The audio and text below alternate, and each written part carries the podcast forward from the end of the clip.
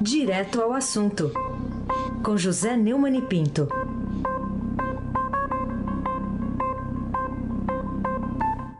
Neumani, bom dia. Oi, Carolina. Bom dia. Bom dia, Laís Gotardo, Almirante Nelson e os seus Atlântico em Suí.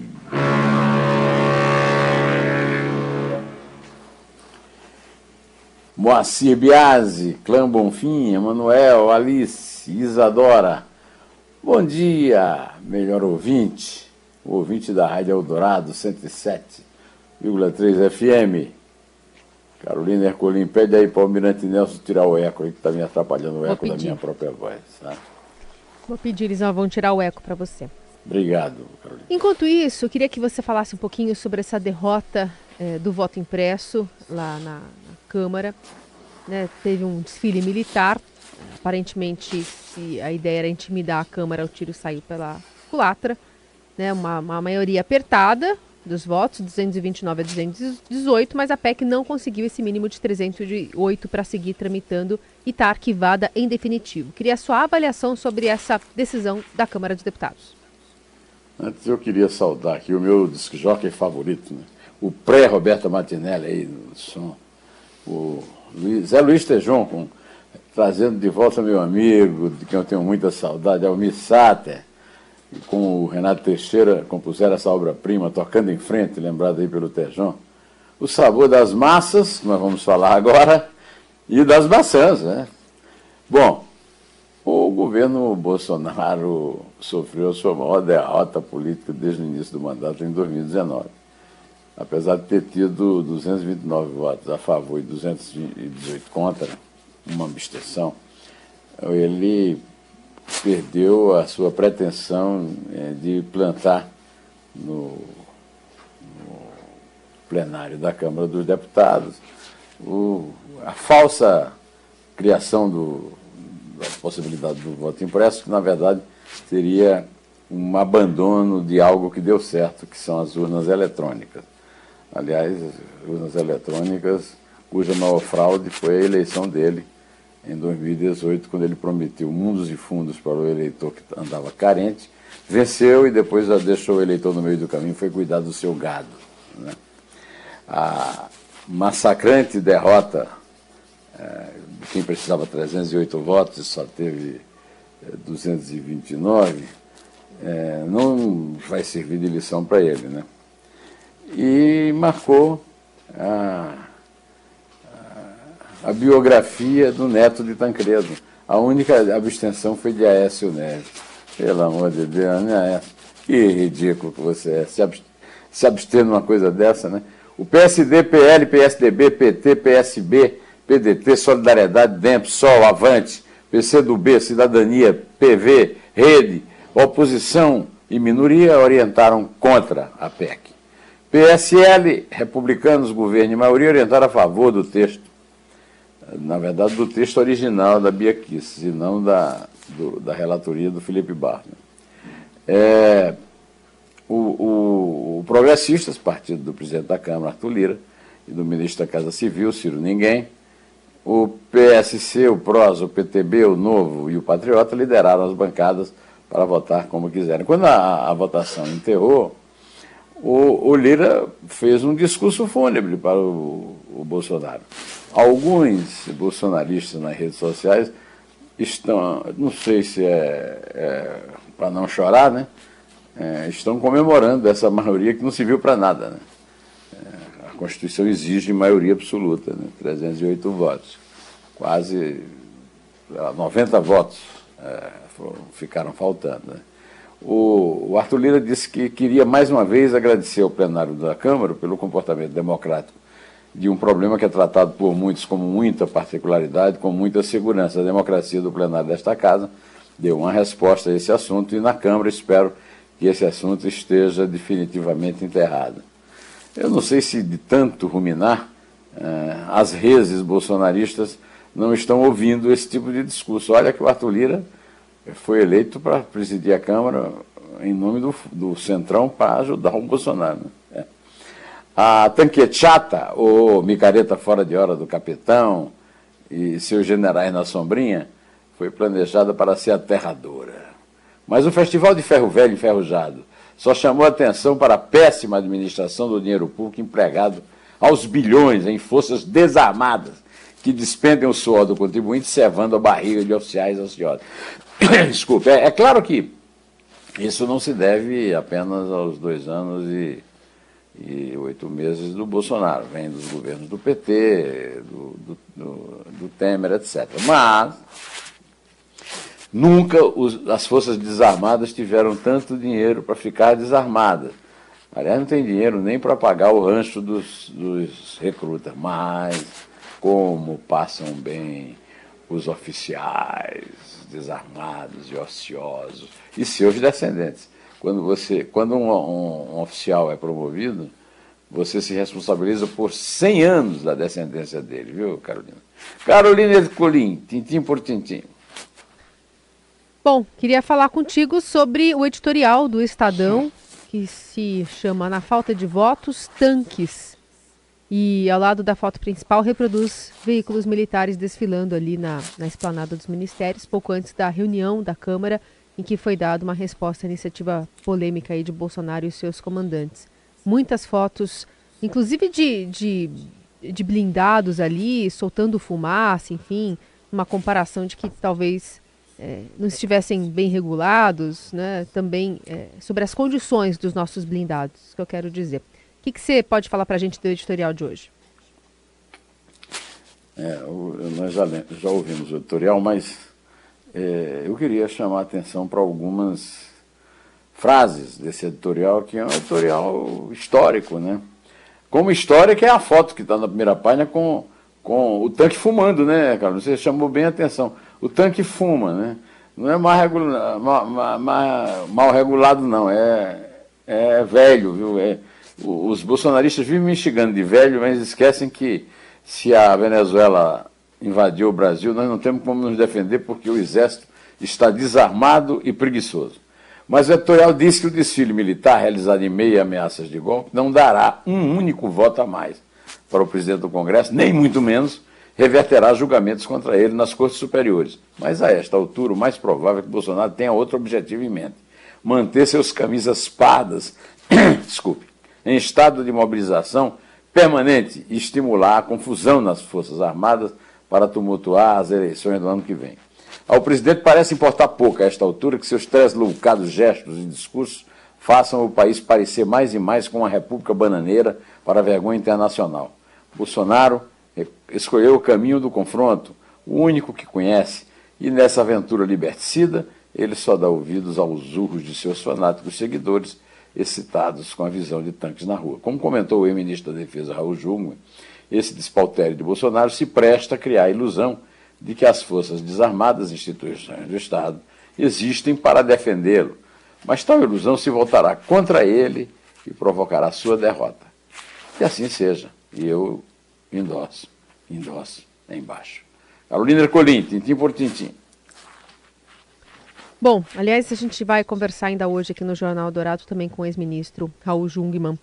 Deve reiterar essa fala. Queria ainda te é, incitar a comentar aqui com a gente uma outra resposta que veio desta vez do Senado com a derrubada da Lei de Segurança Nacional. Qual que é o recado dessa iniciativa de desmonte de um dos entulhos ainda autoritários que estavam vigentes em plena democracia? Carolina, o Senado revogou ontem a Lei de Segurança Nacional. O texto base, ainda tem umas emendas que vão, precisam ser votadas. Né? É um remanescente da ditadura militar que foi incorporada à Constituição e um dos instrumentos mais utilizados pelo desgoverno do capitão sem noção contra seus adversários. Né? O projeto foi aprovado pelos senadores e incluiu no Código Penal crimes contra o Estado Democrático de Direito, como a interrupção de eleições e o uso de fake news nos pleitos. Como se sabe, uma é, é, tentativa que o Bolsonaro tenta é, fazer, né? enquanto ao uso de fake news é a sua própria existência, né? a, a, existência da sua, do seu discurso de mentira, de patranha. Né? Essa proposição foi votada em maio pela Câmara e somente ontem teve a discussão concluída pelo Senado. Agora o texto segue para a sanção presidencial. Vamos ver o que, que ele vai vetar. Bolsonaro pode vetar, mas a última palavra é dos deputados e senadores que podem derrubar um eventual veto. É, a colega Eliane Cantanhede escreveu o, um artigo muito interessante sobre a, a, relação entre o número 3 e a terça-feira. Né? Quer dizer, nessa semana nós vamos ter uma sexta-feira 13, mas a data da sexta-feira 13 para o Bolsonaro parece que foi antecipada para terça, né? Porque o, a PEC que, o PEC que recriaria o voto impresso no Brasil foi enterrada, a Lei de Segurança Nacional foi derrubada no Senado e a convocação de blindados militares para desfilar na Praça dos Três Poderes na esplanada dos ministérios foi um fiasco. Agora, eu digo que nós não podemos, contudo, ter a ilusão de que o capitão sem noção mudará seu objetivo, a reeleição, nem sua velha tática eleitoral. Mentir, mentir, mentir, para poder mentir. Carolina Ercolim, aquela que quer a verdade tintim por tintim. Também quero te ouvir sobre essa questão envolvendo a seca, a geada, pressionando o preço dos alimentos, né? Numa semana que a gente vem aqui falando sobre aquele relatório do painel da ONU sobre mudanças climáticas. É, o que, que isso tem interferido, especialmente no, na ponta da linha, né? No povo brasileiro, no cotidiano aqui da nossa sociedade, no meio de uma pandemia e de uma crise econômica? É, sobre isso já falou muito bem José Luiz Tijão. Eu apenas repetiria tudo o que ele falou, né? Mas eu diria que o clima eh, diminui os efeitos benéficos, como ficou claro ouvindo o Tejão, né? da nossa galinha de ovos de ouro, né? o agronegócio. Pois aumenta a inflação da comida do pobre e reduz a renda da atividade econômica que tem sustentado o Brasil nos próximos anos. Tudo isso, é claro, é agravado pela gestão desastrada da economia pública, que propagandeia a imitação sabuja dos americanos e não repetem o que os americanos fazem. Hoje, por exemplo, eu estava lendo aqui no, no resumo da, do portal do Estadão que o governo Biden está aí fazendo mais uma, um aporte de um trilhão de dólares né, para é, socorrer a economia fragilizada e prepará-la pela, pela pandemia e prepará-la para a retomada. Né? Enquanto isso, o, governo, o desgoverno Bolsonaro esconde a quantia de recursos para a Bolsa Família, que virou Esmola Brasil, é, é, faz um, um calote lamentável sobre os precatórios, com a obrigação da justiça, e, e, e, e, transforma a Bolsa Família no Esmola Brasil, né? fazendo vista grossas para esse trilhão que o governo americano injetou de recursos na economia popular. Ah, por falar em estafermo, o que é que você tem a contar aí sobre o Milton Ribeiro. Quem é Milton Ribeiro, Carolina Ercolim? Pois é, o nosso ministro é, da Educação que está defendendo universidade para poucos. O que, que você tem a dizer sobre esse pensamento preconceituoso emitido por um ocupante de uma pasta tão relevante como a educação? Ele que nessa entrevista à, à, TV Brasil também disse que ainda não se acostumou com o tamanho da pasta. É. É, imagina quando ele se acostumar, né? Se desacostumado com o tamanho da pasta, diz uma besteira desse tamanho, imagina a besteira que ele tem a dizer quando ele se acostumar.